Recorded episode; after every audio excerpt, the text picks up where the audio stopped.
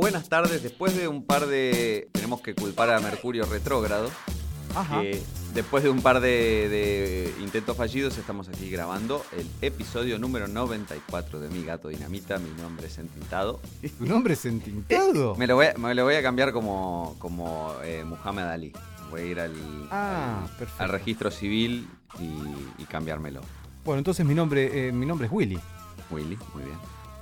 Y mi nombre es Susanet.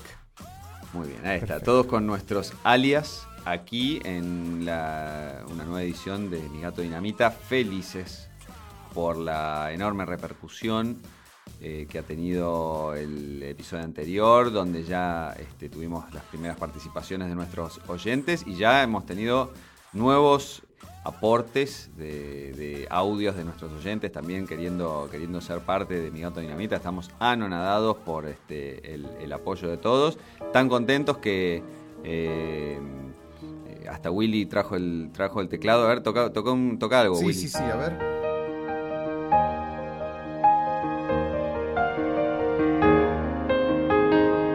It's a little bit funny, this feeling inside. I'm not one of those who can easily hide. I don't have much money, but boy, if I did, I'd buy a big house where we both could live. te imagino con el, con el disfrazado de Pato Donald. Te imagino disfrazado de Pato Donald o de. eh, con Sí. una, una peluca bien Elton a full. Claro, claro, Ay, exactamente. no. de gato no, estoy disfrazado. Tinto. Después del comercial este de la casa de, de inglesa. Ah, que va Eh. para atrás en la historia. Sí, sí. Claro, a mí se me vino eso a la cabeza. me- Se me vino Elton pequeño tocando el piano. Elton pequeñito con la mamá regalándole el piano, eso. es. Claro, Como exacto. lloro Exacto. con eso cada vez que lo veo. Y vos sabés que se lo mostré a mi mamá, pensando que la iba a conmover cuando tu- le mostrara. Si tu mamá les- no tiene corazón, en, en su lugar tiene un, un reloj de cuarzo. No tiene un corazón ahí adentro. No, no, no, no. Es que yo lloraba y me dijo, ¿vos estás llorando por esta estupidez? Yo que aparte, viste lo que es, todo emotivo, vos lo ves. Yo le expliqué, además, le dije, mira, Elton John es un músico inglés que es muy famoso y es muy querido y le dieron el título de Sir y qué sé yo, y bla, bla, bla, y le contaba. Y su mamá, esto no es biográfico, pero él participó en, en crear esto y no sé qué. Y se lo mostré y mi vieja está indignada. No, no se conmovió. Indignada. Para Eh, nada, para nada, para nada. Está, está por salir la peli de Elton John como la de Queen, ¿eh? Claro. Ah, ¿sí? Yo no vi la de Queen. ¿Ustedes vieron? Yo la vi, mucho no me gustó, pero bueno, más allá de eso, del mérito este, eh, artístico de la película, hay como un renovado interés de las biopics musicales y está por Sí. salir la de Elton. Y de las biopics está ahora la polémica por la bio, bioserie de, de Monzón, ¿no? Un- El primer femicida argentino y le hacen un homenaje en una película. Y bueno, Mm. viste cómo es esto, eh, qué sé yo, es difícil. Cuando, cuando se muere un ídolo popular, este, está siempre la, la dicotomía esa entre eh, la realidad y, y- y la gente con todos sus pro y contras y nada, son todos humanos, ¿no? Y tienen cosas buenas, cosas malas, cosas criticables, sé yo. O quedarse con el mármol y ensalzar solo lo, lo que lo hizo un ídolo. Pero bueno, nada, ahí. No, no sé, igual como acá estoy tocando de oído porque no sé cuál es este. eh, si, si se habla del, del femicidio, si no, si, o si, si este, queda medio ahí en un costadito, la verdad no sé. No, no sé si lo van a tratar puntualmente como femicidio porque la hija de él eh, no, no lo considera así, pero a mí no me molesta en absoluto que hagan una, una biópico o una bioserie de, de Monzón, porque me Mm. parece que si no habría que dejar de hacer cosas, cosas, porque... Sí, sí, nadie, El- na- todo el mundo tiene algún costado que, que- que puede ofender o ser criticable, sí, obvio.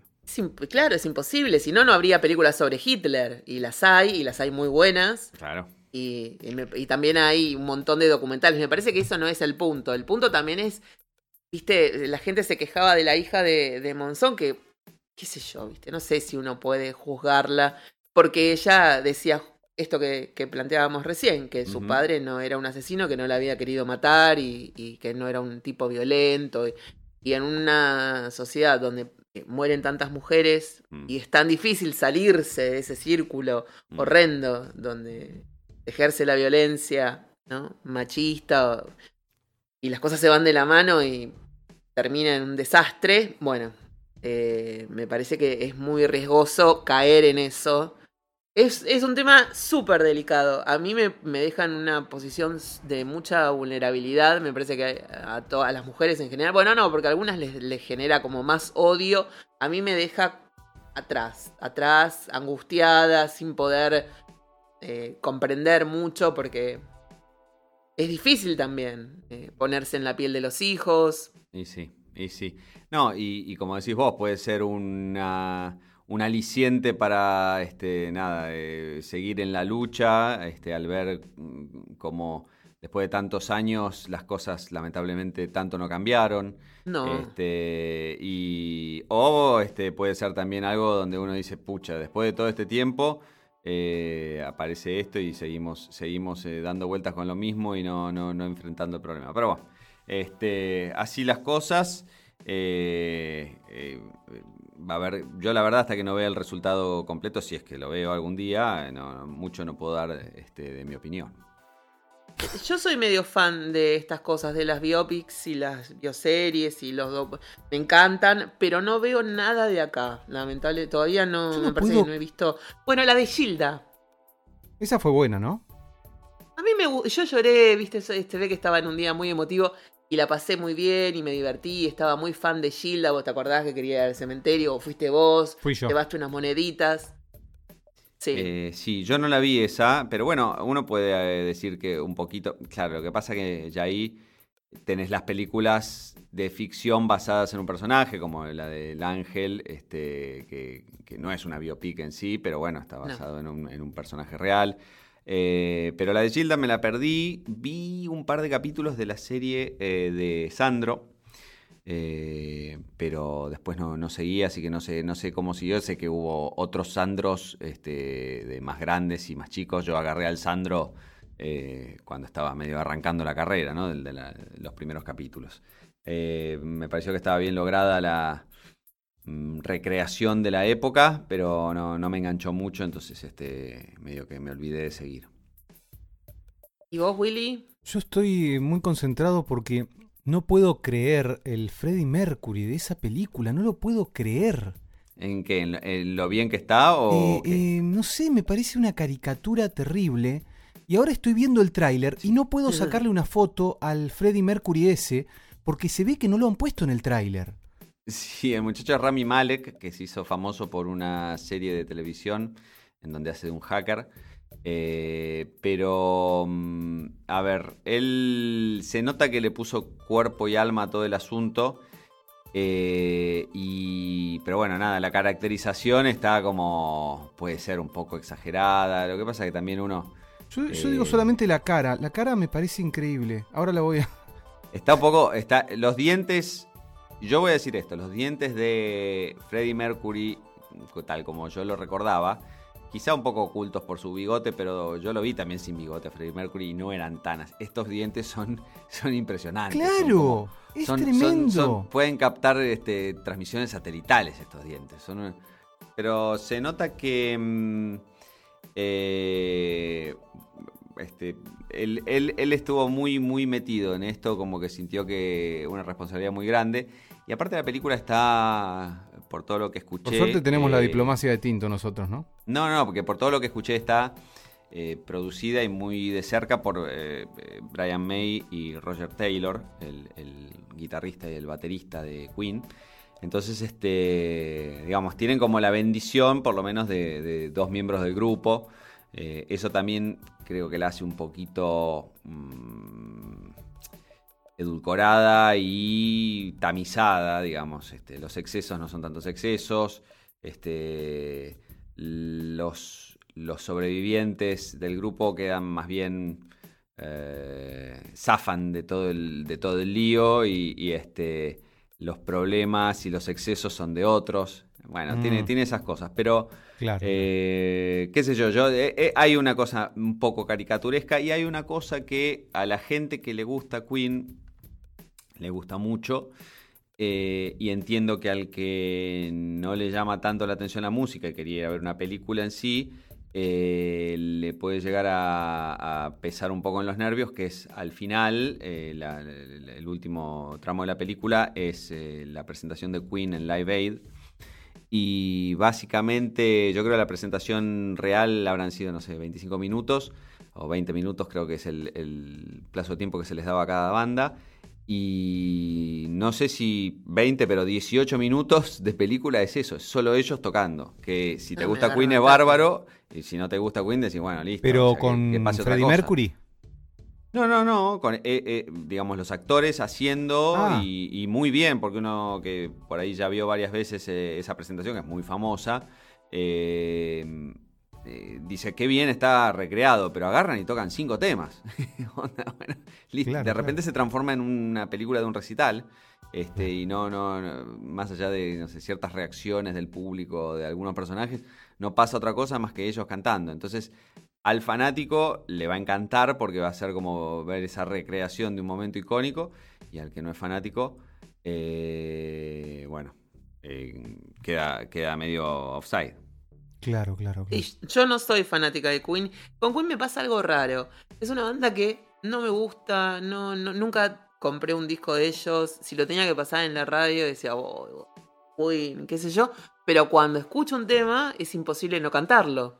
Claro. Porque, bueno, está en todos lados, ¿viste? Te ponen, bueno, desde la de Carlini y Rapsodia Bohemia, y bueno, todos. No, está. ¿Sos eso- Freddy ahora? Eso nada más. No, no escucho el piano, por eso no puedo tocar, perdón. Bueno, si lo es escuchara, difícil tocar- podría tocar, tocar sin escucharse. Claro. Pero bueno, eso es lo que me pasaba. Entonces no, no me entusiasmó mucho justo eh, la de Queen ir a verla. Y creo que no me bancaría ver un recital. Pero yo te haría una biopic de. Pero bien, ¿eh? Bien hecha de George Michael. No sé a quién pondría de actor, pero lo haría así como bien intenso. Qué difícil, ¿eh? Pero está, estaría bien, estaría bien. Sería una Sí. linda historia. Bien oscura. O una miniserie, porque, pero que esté bien hecha. Que, que sea intensa, porque el tipo, viste, era, la pasaba mal. Era un, un señor que sufría depresión y. Mm, mm. y- No, y muy, muy, eh, creo, reclusivo, no se sabe mucho. Sí. No se sabe No. mucho de su vida. Este, no sé si habría material de dónde sacar, pero este sería interesante también. Una vida, una vida intensa. Prince sería una linda Uf. biopic para meter. Hay, Sí. hay, hay personajes. Próximamente mi gato Dinamita Producciones nos, nos meteremos para no ser menos en el mundo de las biopics y, y saldremos a, investigar y a, fil- a filmar y hacer nuestras propias producciones para mi gato Dinamita TV. Es una cosa la, primera de- biopic tiene que ser, no sé, de, de Antomio, Courtney o el Dr. Oli, una biopic, digamos, este, más acotada a lo que conocemos en serio, ¿no? Yo tenía ganas no, de preguntarle a Tinto. Tenía ganas, de una preguntarle de a, George Harrison. tenía ganas de preguntarle a Tinto em, si Tinto no te había interesado en algún momento meterte en la cuestión de producción, de algo artístico, porque em, vos este, no te, te interesa mucho el arte, ¿no? Todo eso. Eh, Y- ¿Sabes que no? no? ¿Nunca se te ocurrió por una productora apoyar una película un día o, o cualquier cosa? No, No, digo la no, mía he, conocido perderías. gente, gente cercana que, que, que, que sí, que se dedicó al tema y estuve más o menos revoloteando alrededor de, de alguna producción de una película, qué sé yo, pero nada, muy de lejos, solo de gente eh, conocida mía que se dedicaba al tema, pero no, la verdad que no, la verdad que no, no, ni tampoco un disco de nada. Eso, un disco, música, algo así, como armar una productora, algo de eso. Eh, estaría bueno, pero no, no, no, nunca se me ocurrió y, y no sé qué. Este, Editorial. si tengo algo para aportar, pero eh, más allá de quizá una- un apoyo económico dentro de mis posibilidades, pero no estaría mal. Me encantaría cruzar eh, eh, esa, esa cosa de que tiene uno la fantasía de descubrir, ¿no? Cruzarme con alguien y decir, uy, esto, esto, eh, este tipo tiene algo, su obra, nada, sea música o cine o qué sé yo, uy, ver un corto de alguien, de un estudiante, decir, te produzco una película, estaría buenísimo. Pero mm, no sé si me muevo en el ambiente correcto y, y no sé si tengo lo, lo que se necesita, pero eh, sería lindo, ¿no? Siempre me pareció que, va, me, me preguntaba eso, si no eh, te interesaría algo de eso, porque me parece que te interesaría, pero bueno, no sé, me daría por, la- tendría la idea de que te interesaría algo así, Sí, la artístico, verdad que una sí, la verdad editorial o algo así. No, no, no por ver mi nombre en, el, en, en algún coso, pero me gustaría, si, se- si fuera posible, apoyar a alguien, este, eh, estaría, estaría piola. Pero bueno, me- voy a tener los ojos abiertos, ¿eh? Sí, sí, este, te diría que sí. sí. eh, bueno, no estoy en Hay una película que Ken que estaba buscando productor. ¿Es No, eso lo que querés no, no. decir? No, que no, Ken ya está casi terminada, te digo. Es una película casi terminada y les digo, tengo que hacer el terminar el tráiler en un ratito. La verdad es que la película no sé si va a estar bien, pero el tráiler está bastante bastante bueno, bastante bien. Mm. El tráiler eh, está no sé si hicimos una buena película, pero creo que vamos a hacer un lindo tráiler. Y es lo que, lo que importa, ¿no? Uno va al cine después de ver el tráiler. Claro, sí, Si exactamente. la, si la podés vender, este, tenés que enganchar a la gente. Y después va a haber gente que le gusta o que no le Sí, sí, gusta. Eso no, no lo puedes manejar, pero si la podés enganchar, ahí es eh, el secreto. Sí, sí, sí. Sí. ¿Qué, qué tráiler así recuerdan que les haya gustado mucho que dijeron, wow, después de ver esto tengo que ir al cine, como me pasa a mí, voy al cine, no sé, a las 12 del mediodía porque no puedo aguantar a la función de la tarde. ¿Sabes que no sé? Si alguna vez me pasó eso con un tráiler. Y mira que vemos mucho, porque con, con- a veces con la entintada nos ponemos a decir, bueno, con, con Nati, vamos a ver una peli. Bueno, pero a ver, ¿qué, qué vemos? Y nos ponemos a ver en, en este eh, Netflix o iTunes o Amazon o lo que sea. Trailers y por ahí estamos una hora mirando trailers y después ya se hizo tarde y nos vamos a dormir porque no, no- nunca arrancamos con nada, pero nos copamos mirando trailers y decimos, ah, esta está buena, esta está buena. Este, pero no sé si me acuerdo de alguno que haya dicho, wow, esta película que no sabía nada, ya la tengo que ver. Eh, Lo voy a pensar, pero puede ser. Bueno, el tráiler de Rapsodia Bohemia, ya digo que como quiero sacarle una foto al tipo, eh, bueno, con toda la piedad del mundo, él hizo un trabajo seguramente, bueno, mucho esfuerzo y, que estará bien, no sé, pero no está casi. Y los fragmentos que hay en el tráiler son muy cortitos de la imagen de él. Hay un montón de imágenes, fíjense, el nuevo tráiler oficial, dice, subtitulado en YouTube. No hay imágenes de él. Y esto me recuerda a un recurso que hay cuando el actor no funciona muy bien o pasa algo con el actor y la cámara. Se No lo- ponen no imágenes muy cortitas y muy breves. Y les quiero decir que eso lo descubrí, me parece, no sé si lo descubrí, pero lo hacen en los videoclips de Sabina, de... de, de, mm, ¿Cómo se llama Sabina? Joaquín. Joaquín Sabina. No sé si será así, pero recuerdo que digo, uy, este tipo debe tener algún problema con la cámara, no debe salir bien o algo, porque los videoclips de él son ultra rápidos de, de cámara. Eh, Mm. le, le cortan todo el tiempo la corte, cámara. corte, corte, corte, corte Sí, y él sí. aparece nada, un segundo. A ver, voy a buscar.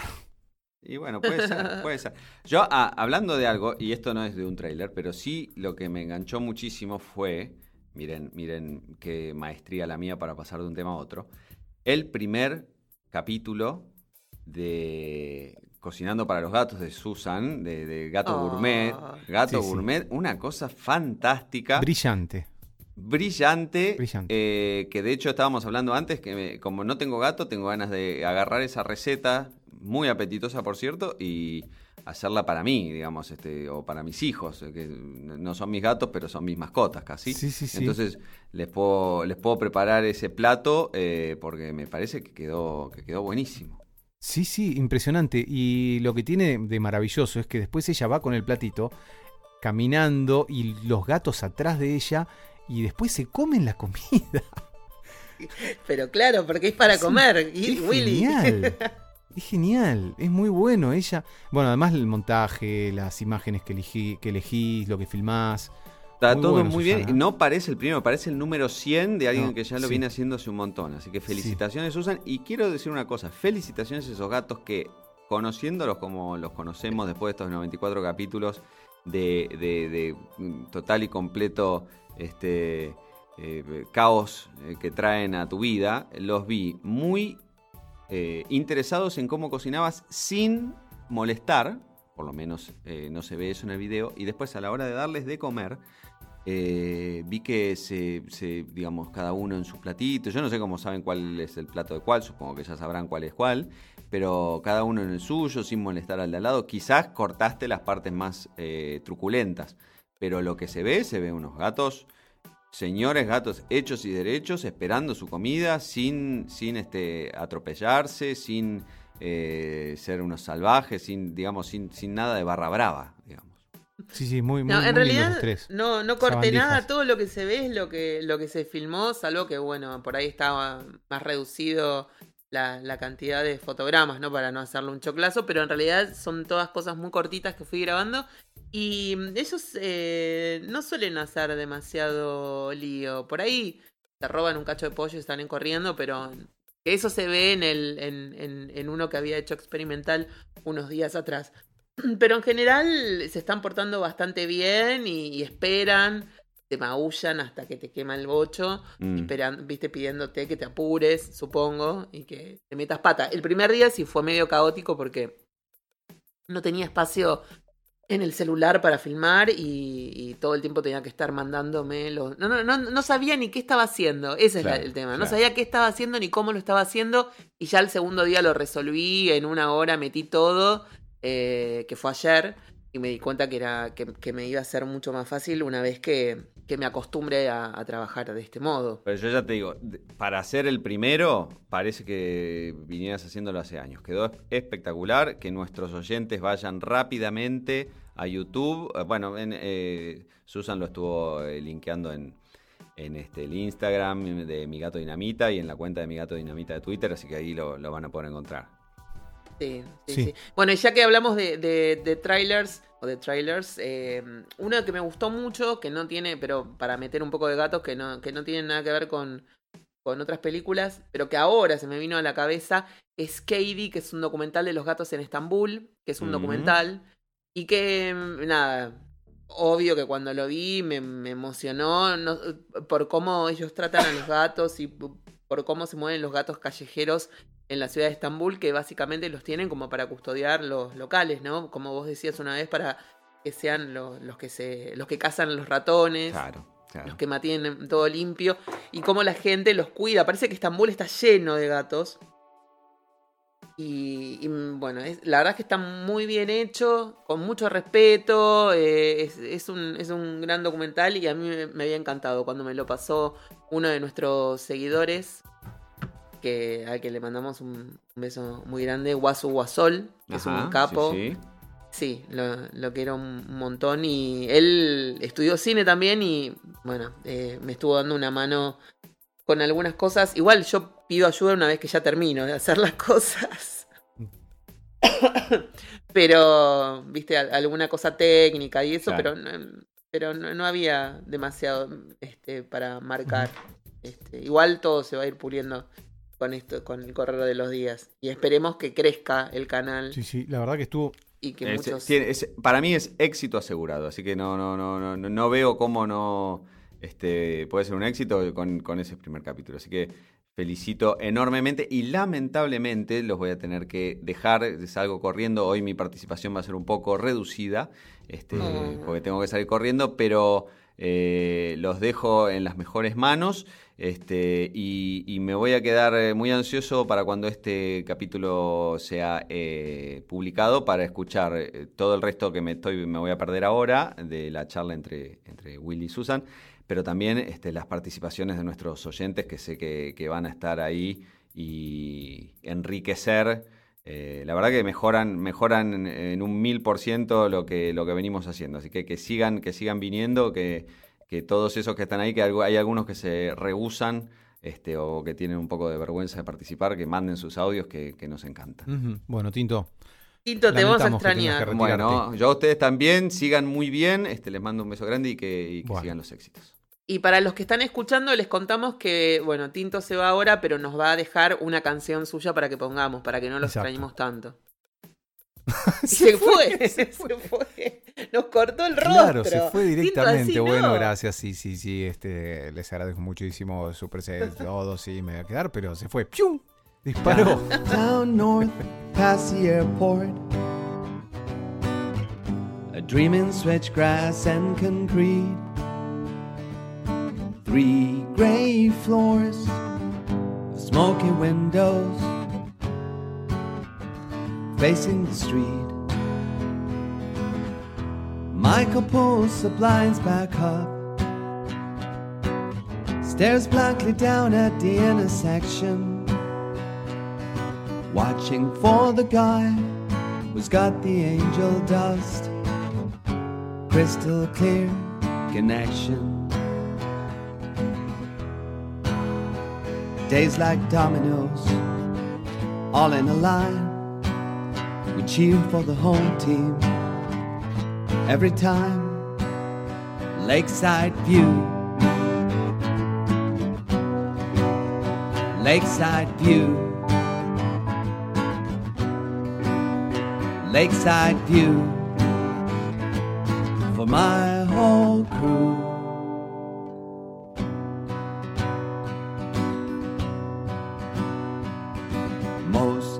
Nights now sleep in the kitchen. I keep my face cool on the floor. And John John comes by to drop off his envelopes. Still playing postman after all these years. Pull down my army surplus jacket. Dig through some drawers to find the keys. Transformed in a million years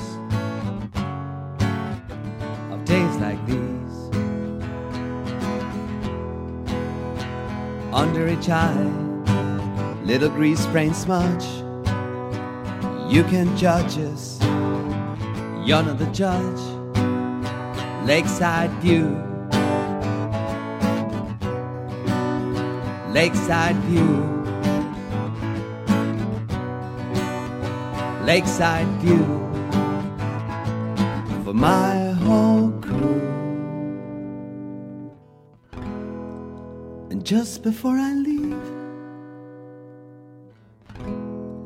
I throw up in the sink. One whole life recorded in disappearing ink.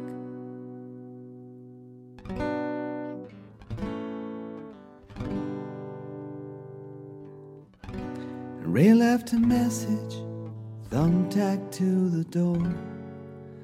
I don't even bother trying to read them anymore. Lakeside view. Lakeside view. Lakeside view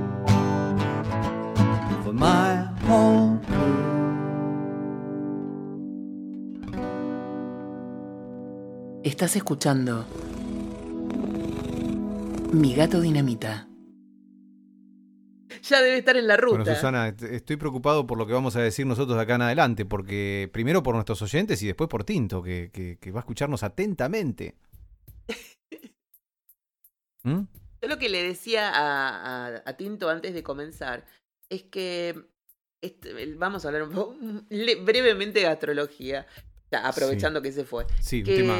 sí. ayer se puso directo Mercurio retrógrado. Mercurio es el regen, el planeta de la comunicación. Ajá. Entonces, hace que las comunicaciones, cuando está retrógrado, estén un poco más conflictuadas o conflictivas. Sí. Y toda la parte tecnológica, internet y, y esas cosas también se vean afectadas. Ajá. Y ayer, que se puso directo, queda como loco, ¿viste? Porque claro, es como un auto que no arranca y de, pronto pone primera y sale disparado a la ruta. Y entonces va a tener cinco días hasta readaptarse y volver a su, a su equilibrio, digamos. Y ayer, eh, para mí, a nivel comunicacional, fue todo un quilombo. No era, no- te juro que no pegaba ¿Pero una. qué tiene que ver Mercurio y con hoy a la tarde, antes de grabar, fue un desastre esto. Sí, sí, sí, sí. Bueno, yo estaba esperando que suene el timbre y nunca sonó, no viniste al estudio Dinamita Chacarita. Pero Que digo, mi ¿qué plan tiene era que ver? eso. ¿Qué tiene que ver Mercurio con vos? No, eh, no entiendo. ¿Y con vos? ¿Y conmigo ¿Vos también qué? tiene que ver? Con todos, en Si yo realidad. ¿por soy qué no? de Leo, ¿qué tiene que ver?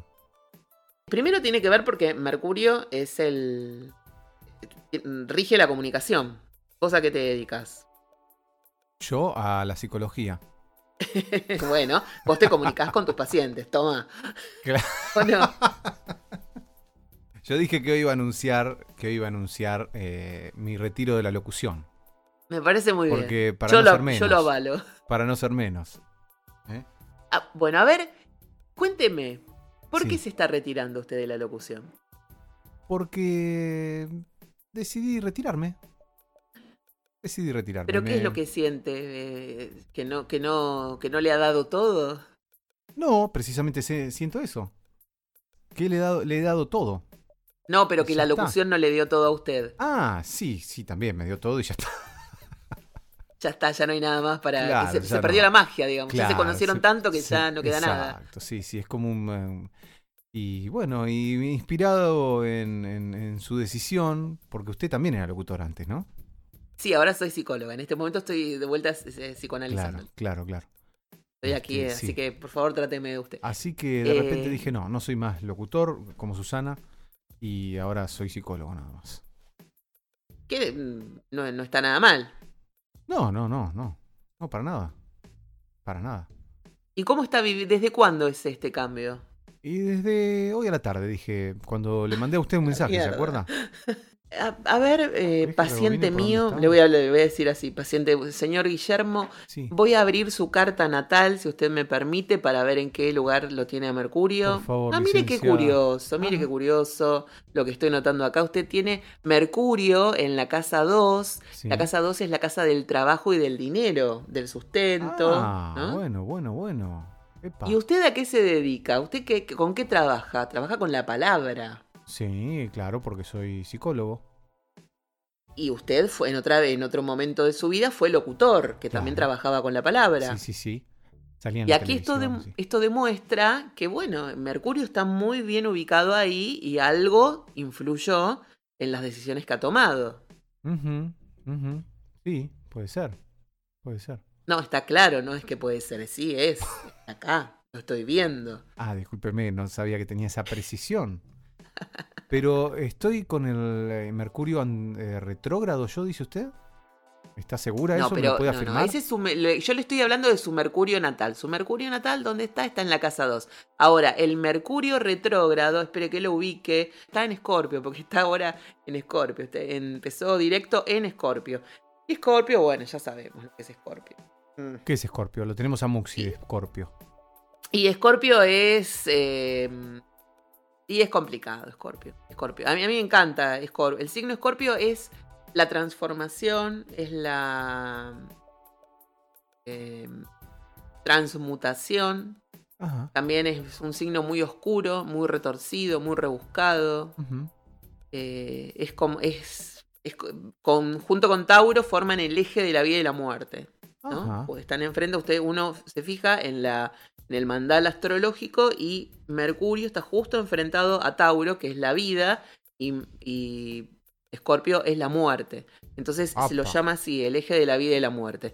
Porque con Escorpio uno todo el tiempo está muriendo y renaciendo, muriendo y renaciendo. Es como una cosa plutoniana, porque Plutón es el regente de Escorpio. Entonces esa, esa cosa plutoniana de la muerte todos los días, todos los días es un volver a empezar y es complicado, es complicado. Claro. Pero a mí me gusta. Tuvimos un tránsito muy interesante. Esta, esta es la parte de Susanet y mi gato dinamita astrología. Sí, sí. Tuvimos una, una etapa muy interesante que arrancó el año pasado para creo, octubre más o menos, que fue el tránsito de Júpiter por Escorpio. Júpiter es, es un planeta divino que tiene la... es como si fuera una lupa. Él ensancha todo, amplía todo. Entonces lo bueno lo amplía y lo malo también y justo estuvo durante un año y unos meses sobre Escorpio. Y entonces tuvimos eh, todo lo que nos pasó. Enfermedades, muertes, peleas, celos, eh, mucha cosa oscura, de esas cosas que uno siente que se desborda porque es un. porque Escorpio es un signo de agua, entonces es como un desborde total. Y lo que yo eh, eh, comentaba en algunas de mis clases de, de psico, psicoastrología Sí. que era como una cloaca, una cloaca, una red cloacal que se desbordaba y salía toda la materia, la mierda, Sí. digamos, a, relucir, todas nuestras cosas más bajas, toda nuestra ira, toda nuestra angustia, y todo eso hay que limpiarlo para que quede la luz, que es lo que estamos viviendo ahora, con la entrada de Júpiter en su signo, que es Sagitario. Entonces se hizo como una, una bocanada de luz y ahora estamos todos más tranquilos. Claro, claro. Tuvimos ese, ese delirio que poco menos que... Bueno, de Scorpio tenemos, además de a, a- a Gran Muxi, eh, lo tenemos a Charlie García y a, y a Maradona, digamos. Que dos, ¿no? Bueno, Maradona es un, es un alto ejemplar de Scorpio con ¿Ah, sí? todo lo que eso significa. Ajá. Y vos lo viste, un día te dice te quiero, al día siguiente te odia porque tiene Sí, esa, cosa, esa bipolar. Yo lo vi, yo lo vi. Estuve un día en una eh, en Ski Ranch eh, junto con él y con Hernán Caire compartiendo una mesa y con nuestro amigo Cristian.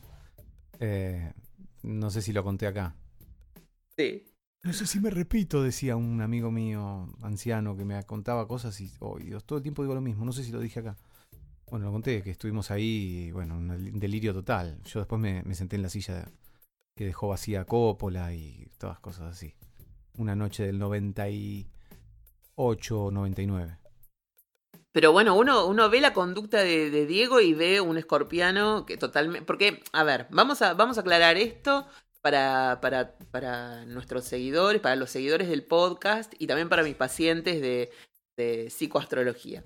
Cuando uno habla de los signos, en realidad habla del signo en estado puro, si se quiere. Uno habla de la energía de Escorpio, como debe ser, de la energía de Sagitario, que es de, de determinada forma, de la energía de Leo. Pero en realidad cada individuo tiene su propia energía. No es que cuando uno lee el horóscopo de la revista para ti, por ejemplo, te va a sentir obligatoriamente identificado, porque es un horóscopo inventado, por ejemplo, pero además es genérico. Hablan de la energía en general y no de la persona en particular. Bueno, eso me parece interesante la distinción que estás haciendo, porque si no, ah, los de Leo son todos iguales, los de...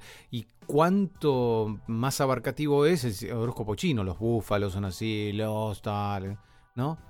Claro, ¿Cómo es pero eso? es que vos no sos solamente eso, vos sos una persona de Leo, con ascendente en Géminis, con la luna en determinado, con la luna en Leo, eh, con Mercurio en la casa 2, con, no sé, Plutón en la casa 4, con un, o sea, con un montón de características que hacen a tu persona. Vos no sos solamente una persona de Leo. Digamos que naciste bajo el signo de Leo y que tenés las características de ese signo, pero esa energía vos la fuiste mutando. O sea, Ajá. y, y una de las cosas que uno viene a hacer a esta vida es evolucionar y tratar de evolucionar en favor de esa energía.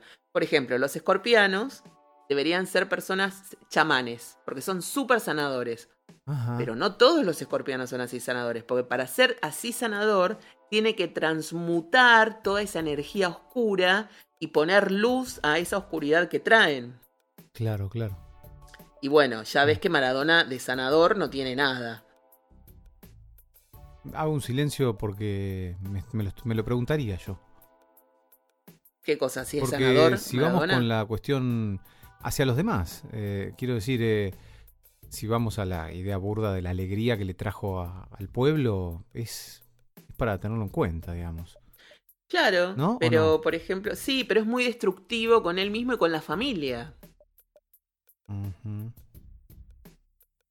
Usted no, No lo ve, de, con él me, me da mismo risa me yo- parece- usted me tuitea, tutea, Ah, yo discúlpeme. trato- Discúlpeme, no sé por Este- qué estamos hablando en mi terapia, en mi astroanálisis.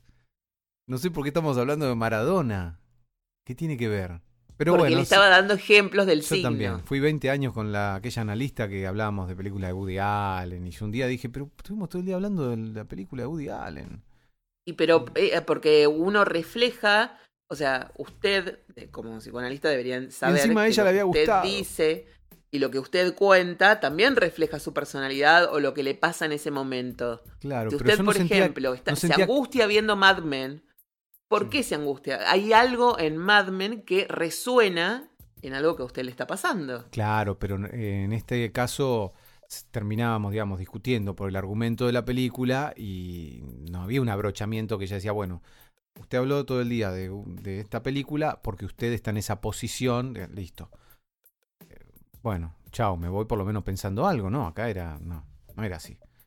Pero usted dice que va a abrochar algo, lo que yo digo de Maradona, como sanador del pueblo argentino. ¿Usted va a abrochar algo conmigo? Eh, sí, sí, probablemente, probablemente. Este, probablemente. Tengo que, estoy analizando la, la situación y a ver qué es lo que le pasa a un, a un leonino que nota es- esto tan peculiar en, en un escorpiano. Claro, bueno, yo ese día a Maradona no lo saludé, esa noche.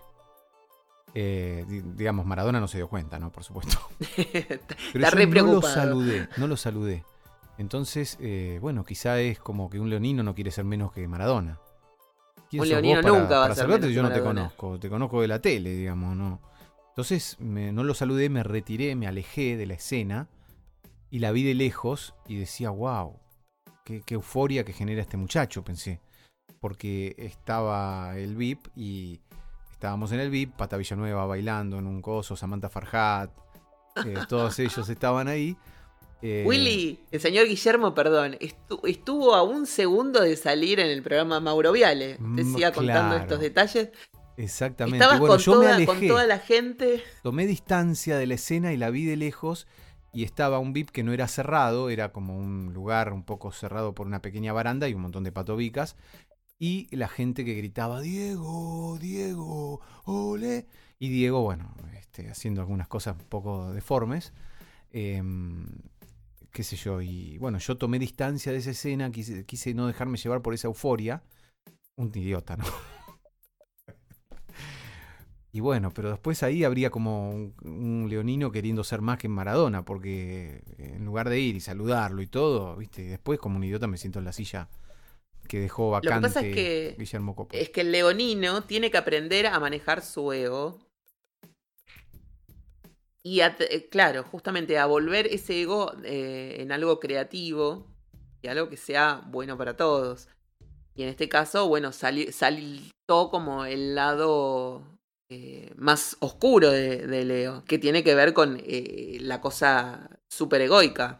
Claro, claro, claro. Que a mí me extraña igual que usted no haya reaccionado de otro modo, porque teniendo la luna en Leo, que yo siempre lo cargo y le digo que usted es medio como figuretti,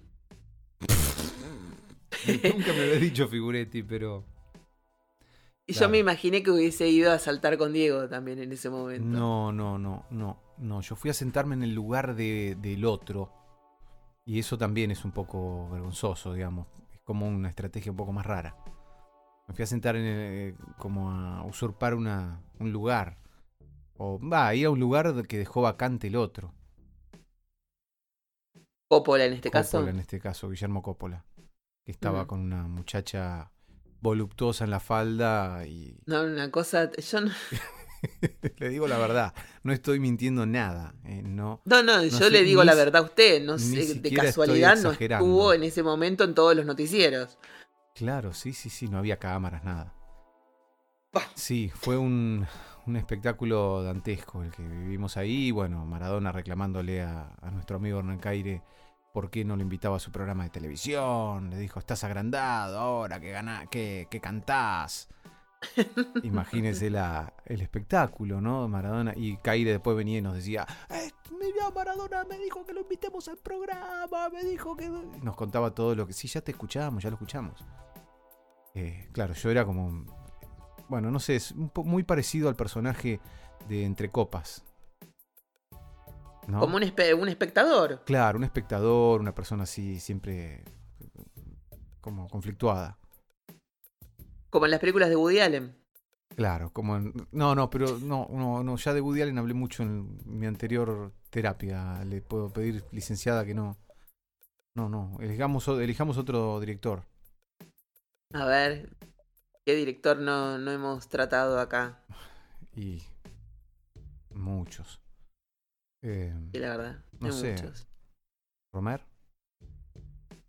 Pero los sí, a ver, vamos a hablar un vamos a, a- a desdoblar un poco la, la, el trabajo de Eric Romer. Porque Eric Romer, así con. Para los que no conocen, Eric eh, Romer es un director francés de la Nouvelle Vague. Un tipo súper talentoso, con una mirada muy, muy joven. Sí. De la vida. Sí, sí, qué divino. Es como el eternamente joven, Sí. donde hasta la película que se llama Cuento de Otoño parece que fuera un verano. Porque es como tan. tan Sí, es verdad, es verdad, es luminosa. cierto. Es cierto, yo pensé que era un. Ah, no, no, pero cuando de otoño es un otoño. Están en, la, en el campo, en la Están en, la, en la- el viñedo. Claro, sí. Pero igual, es tan luminosa que hasta parece como, Sí. como los veranos eternos Sí, de verdad, Romer, ¿no? Como verdad, qué lindo. si siempre hubiese la esperanza de ver el rayo verde encenando Ajá. a una de sus películas. Sí. En nuestra Y película La Romer Marea hay tres tiene personajes complicados. Las mujeres de Romer son personas, supongo que como todas las mujeres, con una vida interior muy rica Ajá. y entonces, en medio de sus crisis, nunca están como en una lucha de, de definirse eh, en, en su nueva vida. Todas sus mujeres son como, están como en un momento de quiebre y de transición en donde tienen que tomar una decisión fundamental que les va a cambiar la vida. Y eso es un personaje bastante complicado. Sí, sí, sí. sí. Qué lindo, Romer, eh, realmente. Cuando yo vi la película Cuento de Verano, fui a buscar el director. Digo, ay, ¿quién? es?". Bueno, siempre colgado yo en una palmera.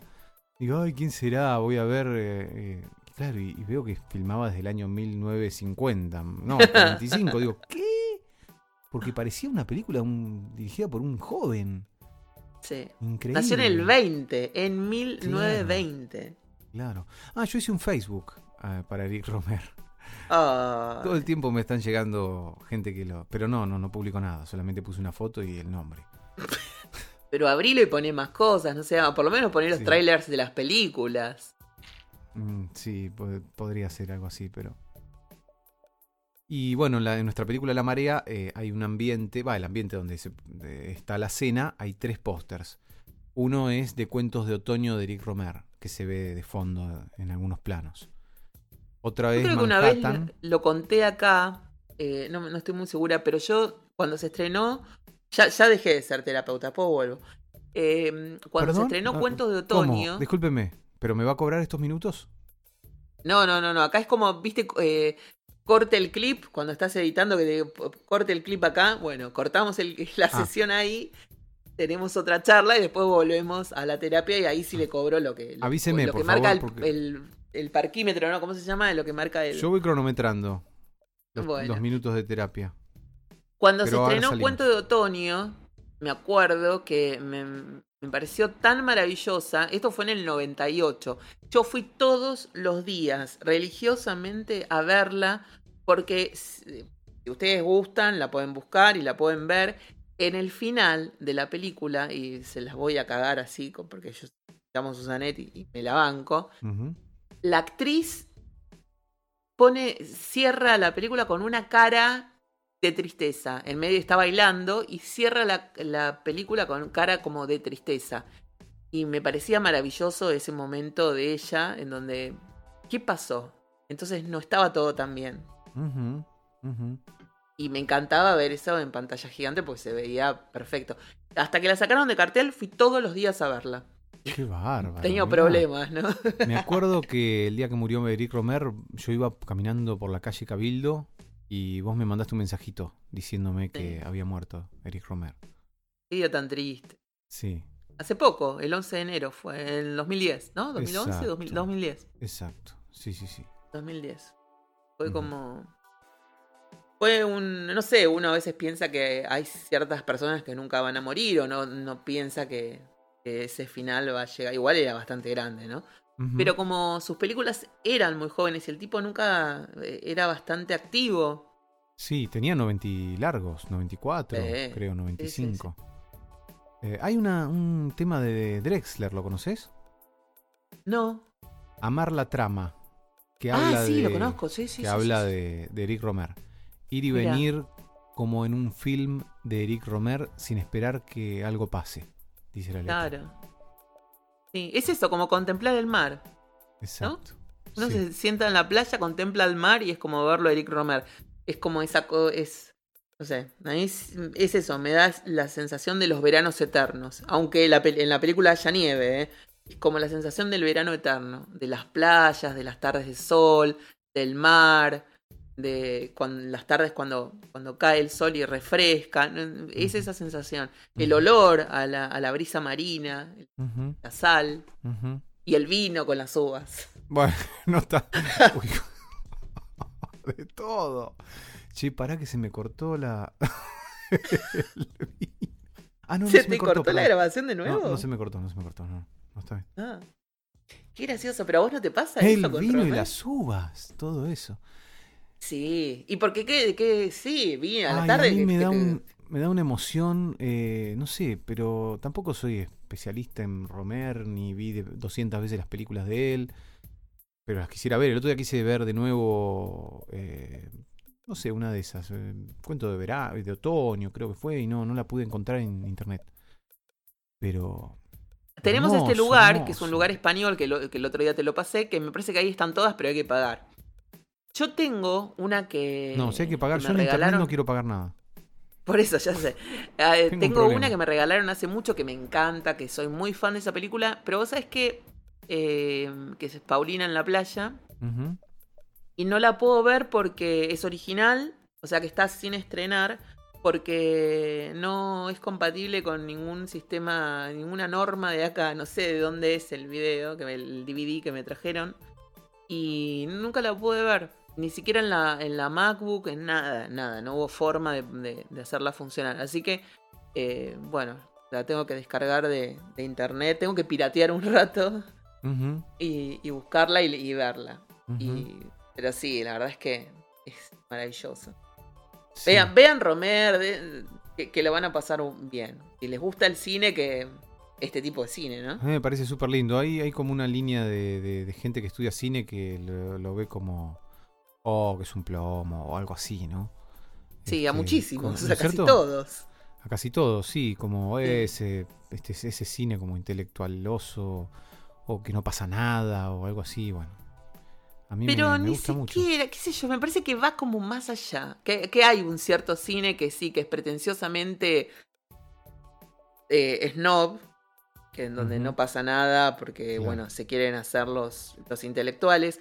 Pero me parece que él buscaba otra cosa, buscaba un instante en la vida de alguien en medio de una crisis, que la crisis tampoco era wow, era como nos puede pasar a nosotros, que por ahí estamos en una transición emocional en un momento, buscando algo que, que nos satisfaga, y en esa búsqueda, eh, ¿qué es lo que pasa? Y eso lo mostraba él de una forma súper poética y súper romántica y como muy... eh, Eso, como muy... Muy no sé si suave es la palabra, pero no vas a encontrar ni golpes, ni, ni cuchillos, ni Claro, no. pistolas. No, no, Y no. entonces, es eso, ¿viste? Es la transición de un ser humano en la Sí. búsqueda de algo y que ese algo sea como lo cotidiano. Sí, sí, sí. Qué ¿No? lindo. Sí. Ujú. Sí.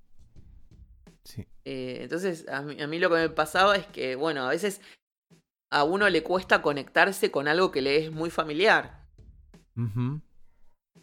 Porque eh, est- esto lo entendí después de ver Rapado de Martín Rejman la primera vez. Yo había ido a ver la película al cine y había salido indignada porque en la película no pasaba nada, nada, de nada. y En, re- en realidad pasaban un montón de cosas. Claro. Pero me incomodaban los silencios y los tiempos muertos. Que si Claro. uno se fija en la vida normal, hay tiempos muertos. Y porque uno no está todo el día hablando, todo el día haciendo algo. Hay un momento en donde Claro. uno se conecta con uno o, o se quiere alejar del otro y entonces eh, se queda ensimismado. Pero esos tiempos muertos existen. Y entonces eso era lo que me incomodaba. Hay una escena que me la acuerdo perfectamente con, con Horacio Penny, al que amo, y Mirta Busnelli y el, y el chico, que era el hijo, y están comiendo y no hay televisión. Y entonces era el tiempo muerto durante una cena, ¿no? Las cosas donde los vacíos, el pibe incómodo porque es adolescente Hola, hola. y está con los padres y Sí, perdón. los padres que hablan boludeces medio como obligados. Y eso a mí me chocó mucho porque yo me imaginaba eso mismo en mi casa, lo había trasladado a mi casa y me imaginaba que si sacábamos el televisor iba a pasar exactamente eso. Y era como violento. Entonces, en esa calma, en esa, en esa cosa tan mansa de no pasa nada, a mí me había generado un volcán adentro y quería salir a matar gente. Odié la película, salía a las puteadas. Y le dije al acomodador o al señor del cine, del Tita Merelo, esta película es una mierda. no Ah, sé qué más le dije. No, estaba indignada. Entonces le, me dijo, ¿pero qué te pasó? Entonces le conté y me fui. Y al día siguiente, después de, hab- de hablarlo con el profesor de guion, me dijo, volví a verla. Ajá. La fui a ver y la empecé a ver un montón de veces y ahí entendí que era lo que me molestaba tanto. Bueno, después fui alumna de Martín, ¿no? Con el Sí, sí, sí, tiempo claro. y me, me hice muy fanática de su cine. Pero en ese momento, esa calma tenía algo que ver conmigo. Claro, claro. Como algo que me molestaba. Porque Ajá. era algo que yo estaba viviendo. Entonces por eso digo, a veces a uno le molesta justamente lo que hace espejo. Ajá. Ajá. Ay, estamos re psicoanalíticos hoy.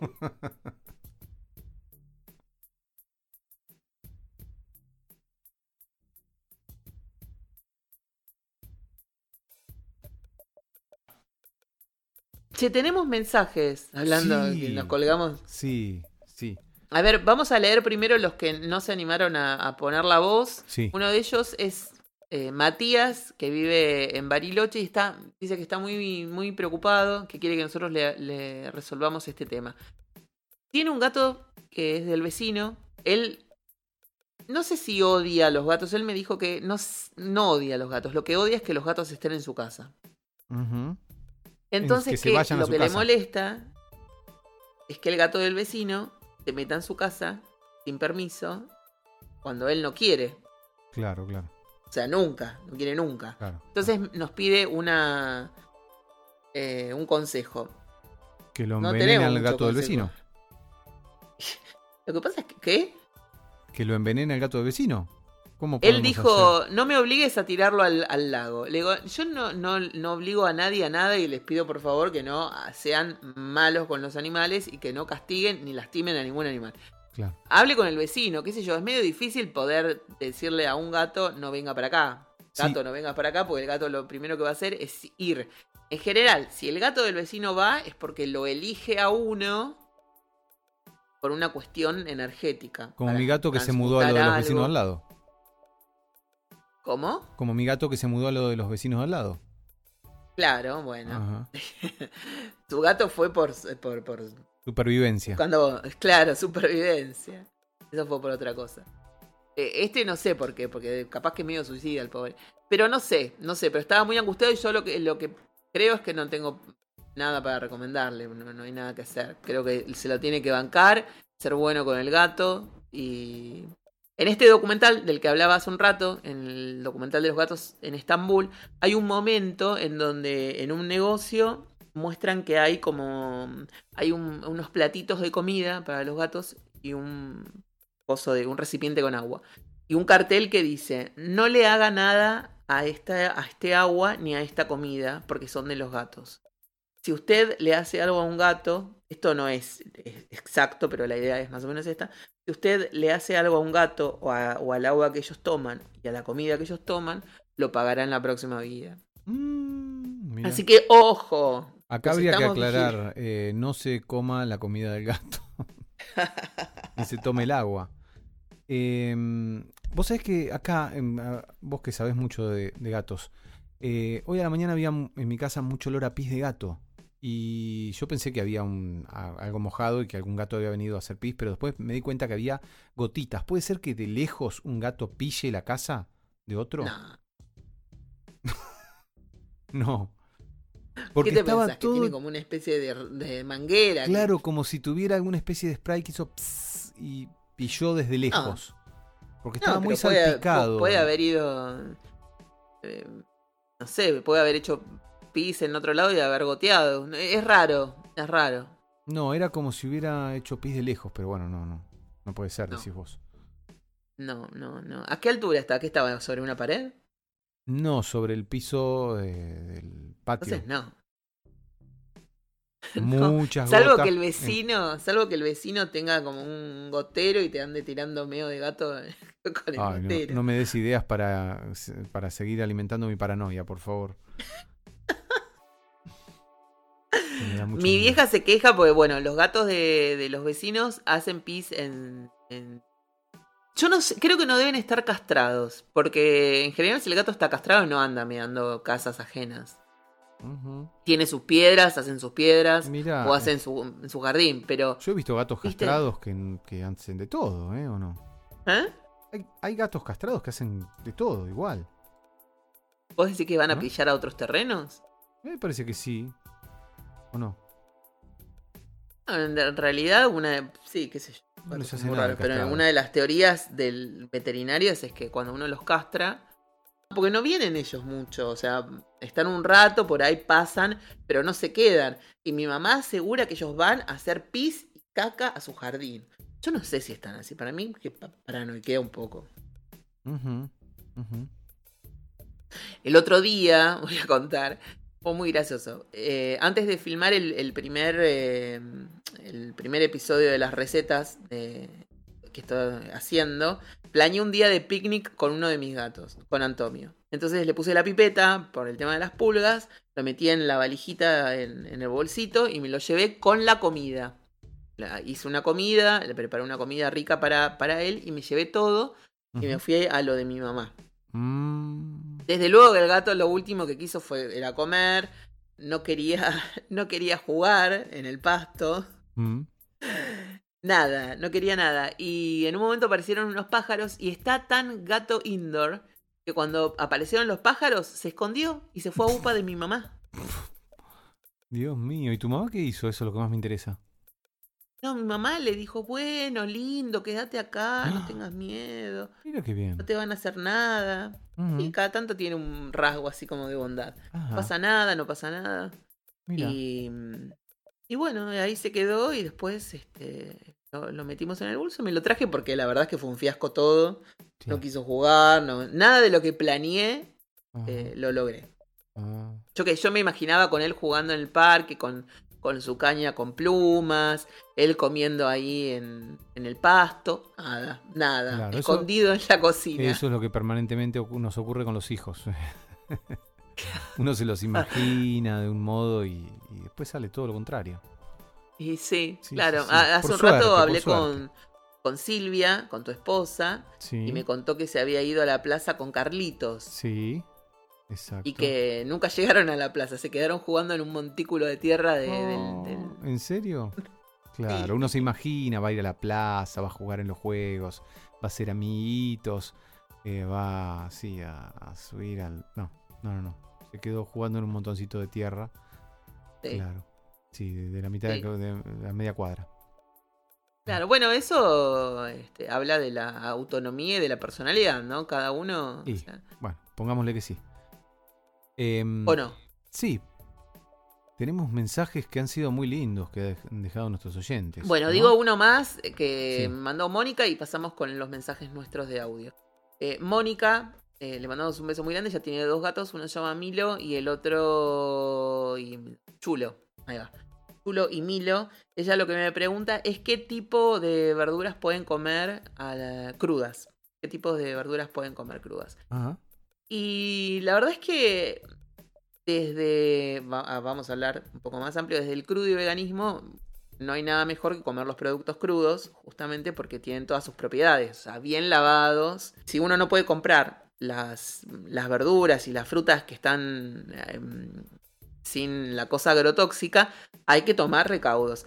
No son 100% efectivos, pero algo ayudan. Y esto es poner un cuenco de agua con unas gotas de limón o vinagre y bicarbonato. Y sumergir las verduras ahí y limpiarlas muy bien durante 20 minutos. Y después enjuagarlas muy bien y entonces se pueden comer crudas o, bueno, se cocinan. Y se pueden comer. Una de las cosas que a mí más me gusta darles es calabaza rallada, Ajá. que queda súper súper suave. Sí. La calabaza rallada, zanahoria muy poca cantidad, una vez por semana. Espinaca, eh, a veces algunos gatos tienen problema para digerir las verduras de hoja, entonces hay que cortarlas muy chiquititas. Pueden comerlas y si no las comen así, bueno, hay que cocinarlas y pasarle la mini pimer para hacer como un puré, para que no se- sea tan verdura de hoja, queda como una especie de, de licuado. Qué, de- qué cambio tan enorme esto de pasar del alimento balanceado a esta alimentación, ¿no? Qué bueno. Sí, ¿Se nota mucho Sí, sí. en los gatos el cambio también? ¿En cómo Muchísimo. Tenemos mucha gente que nos sigue. Eh, por ejemplo, Anita, ella tiene una que se llama Loki y la otra la Blanqui. Y, mm, y una de ellas era insul- insulino dependiente. Ajá. Y desde que empezó a cocinar con las recetas que yo le di, dejó de, de consu- de tomar insulina. Mirá. Eso es súper importante. Se les van las alergias, se les reduce Wow. eh, todo. Mira, la verdad, Qué se les bien. mejora los riñones, porque en realidad una de las cosas que siempre decimos es que la, la comida seca que le- se les da a los gatos tiene entre un 4 y un 7% de agua. Es seca. Claro, claro. Y un claro. ser vivo, todo ser vivo necesita que para vivir. Agua, Agua. claro. Entonces, el no tener eh, la hidratación necesaria hace que los riñones se enfermen. Y es lo primero que le falla. ¿Qué, El mm, riñón. Sí, sí, que, que- bueno, tengamos en cuenta que Milo, mi gato, se murió por problemas con el alimento balanceado. Claro. Va, se murió, desapareció de repente y no volvió. Pero el problema que tenía en los riñones tenía que ver con el alimento balanceado. Mm, De hecho, después nos dijeron tenés que cambiar el alimento balanceado a este, que era carísimo y que supuestamente era, eh, bueno, era mejor para, para la urea o para no sé qué. Claro, el urinary. Eh, exactamente, urinari, sí. Eh, Claro. pero en realidad, loco- el mejor de todos es que no existe. Porque ya te digo, eh, el, el- el- el ser vivo necesita agua. Y si vos le estás dando un alimento Claro. seco, eso hace que su riñón, por empezar, no funcione. Exacto. Entonces, y trae otro tipo de complicaciones. Sí. O sea, tra- trae fallas hepáticas y problemas de obesidad, porque lo que le estás dando es hidratos de carbono cuando eh, el gato es carnívoro. O sea, el gato come eh, pajaritos, come ratas, Claro, y vos le estás dando harinas. claro, claro. Entonces, lo que dice la doctora Karen Becker, que es una genia total, es que si la lombriz come tierra, el colibrí, néctar. Si vos al colibrí le das tierra, se muere. Si vos a la lombriz le querés dar néctar, se muere. Entonces, ¿qué es lo que pasa con los animales? Nosotros están sobreadaptados y tienen más resistencia a las cosas que le hacemos los humanos. Claro, claro, claro. Entonces es mucho más fácil abusar de ellos. Claro. Entonces, el, como el gato no te puede decir que no, la única forma de decirte que no puede comer eso es enfermándose. No te puede decir, no me des eso. Además, para ellos, eso es como la Coca-Cola para nosotros. Es súper adictiva porque la gente de los, de las, de estas empresas estudian bien al animal y buscan qué cosas pueden ser adictivas desde el olfato hasta, hasta las papilas gustativas. Claro. Y Pero- les agregan gluconato de sodio, entre otras cosas. Lo que es muy impresionante es que hace dos años atrás no teníamos esta a- alternativa de pensar en comidas así para gatos, ¿no? Porque mirá que hablábamos de alimentos, incluso hacíamos la broma que éramos un podcast a base, ¿no? claro. Alimento sí. balanceado. Yo- Cómo cambian los imaginarios y cómo cambian las cosas y es buenísimo, ¿no? Sí.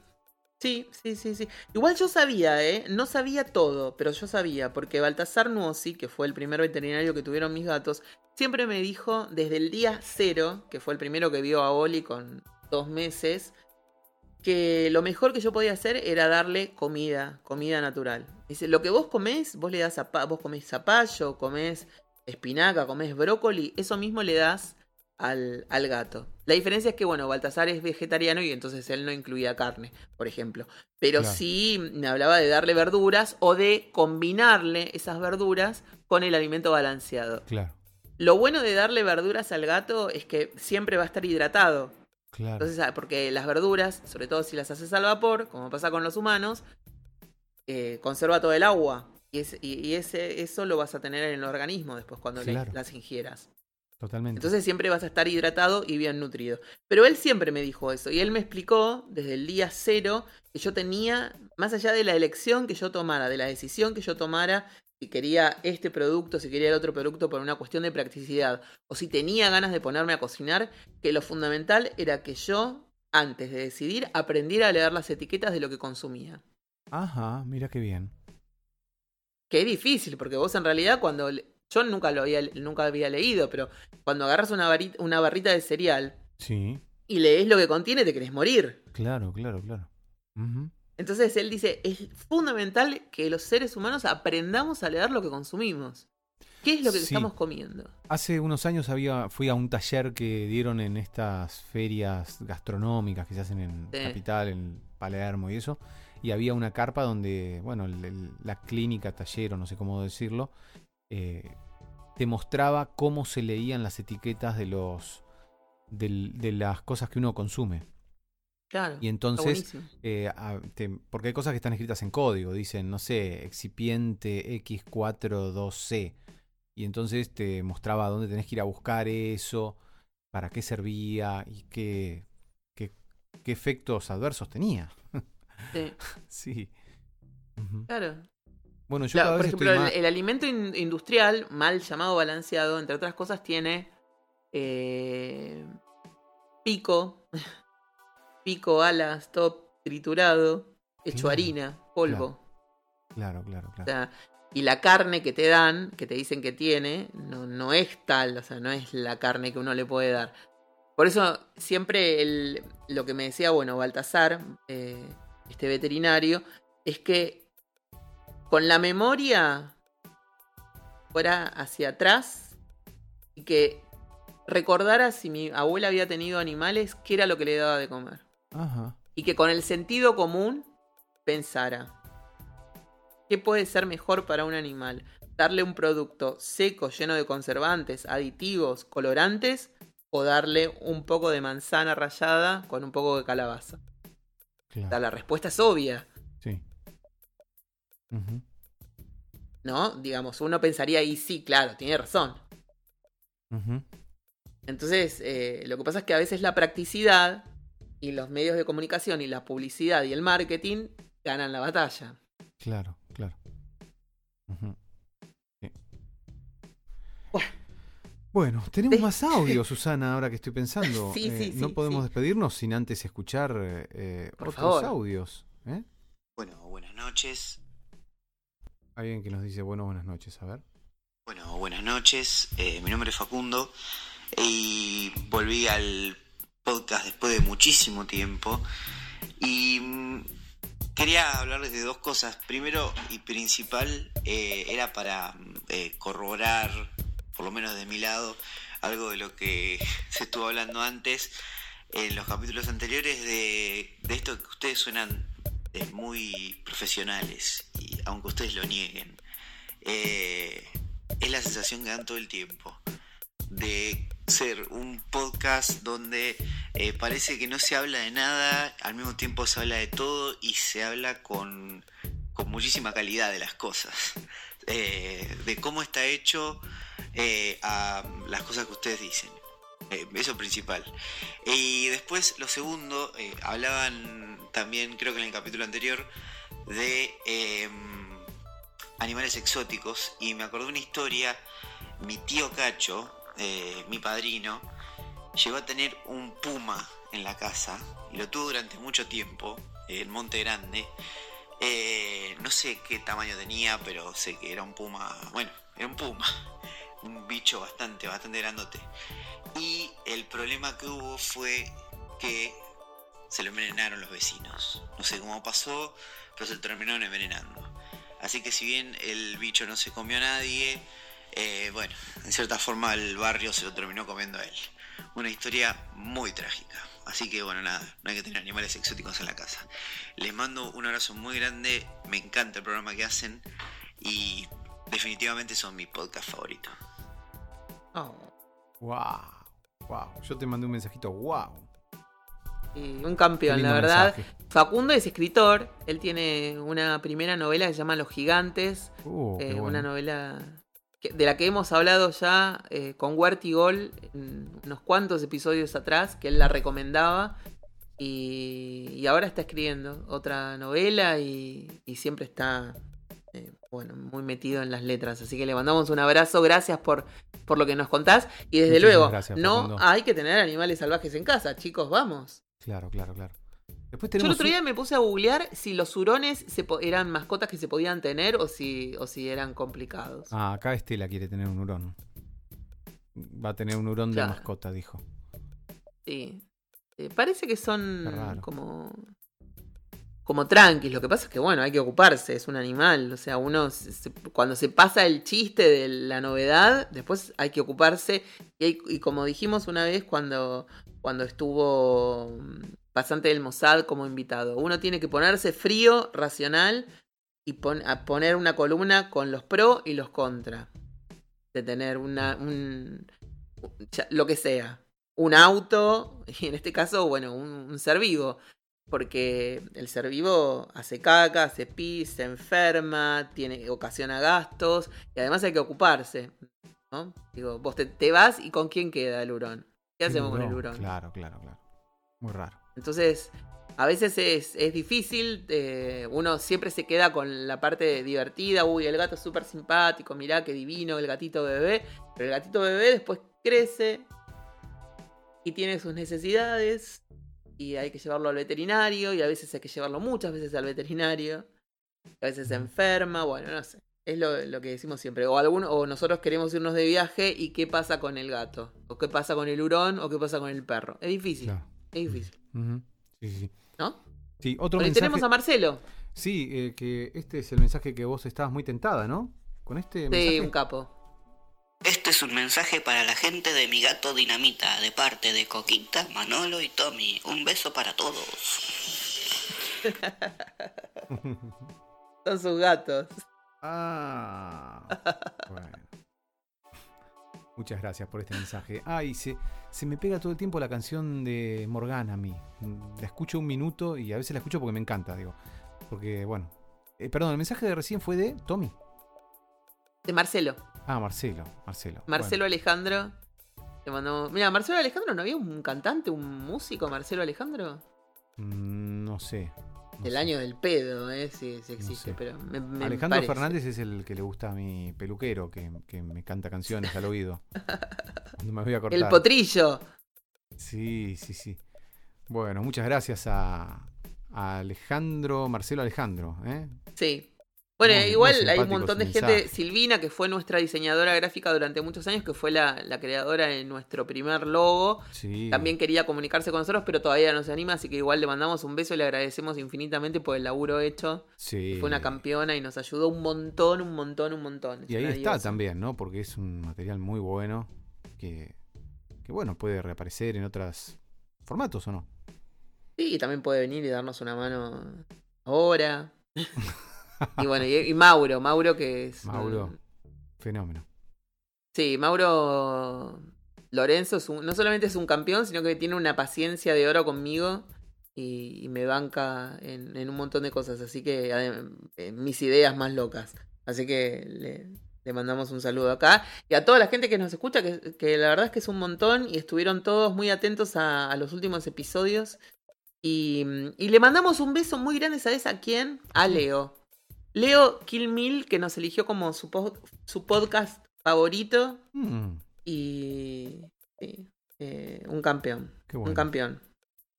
Eh, él tiene dos gatos y les, les está cocinando. Nina Sharp y Mr. Spock, eh, que son sus, sus gatos. Y Spock andaba con problemas también urinarios.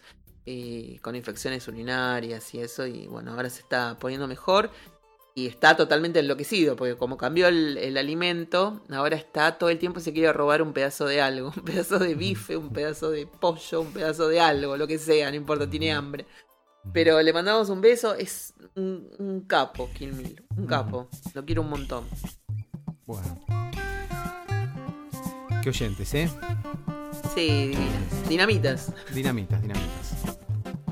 Pero l'epibulado Rochalovas se van. Vendemmio carignano siamo in la tierra tornare Av cellers eller massor mon diu que això és ben gut gran. Del dia massa gran no sabem pas vista la. Se la vida és un viatge vos es sueti a pla del temps verde blu flus salvatges uno roto. Selvangueia ara non per la plano l'uvi en grano la neve Marino marinado en mi montos guillem amunt la solano no pas traspero la neu. Da del barro lanado daré la porto genier se la vida es un viaggio o se sueti la verte. Verde blu e flus salvaxes o no ruto selvan gueian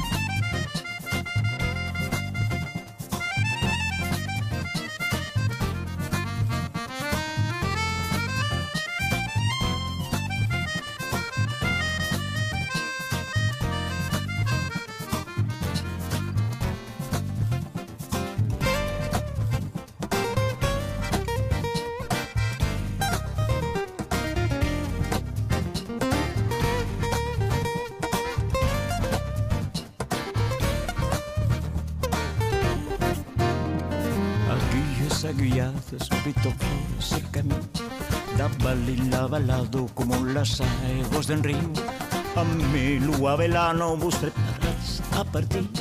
Sus lapentorras balines el sencaro al matí Se la vida es un viaggio O se sueti plava il tempo Verde blu e flus salvages Uno ruto selvanguien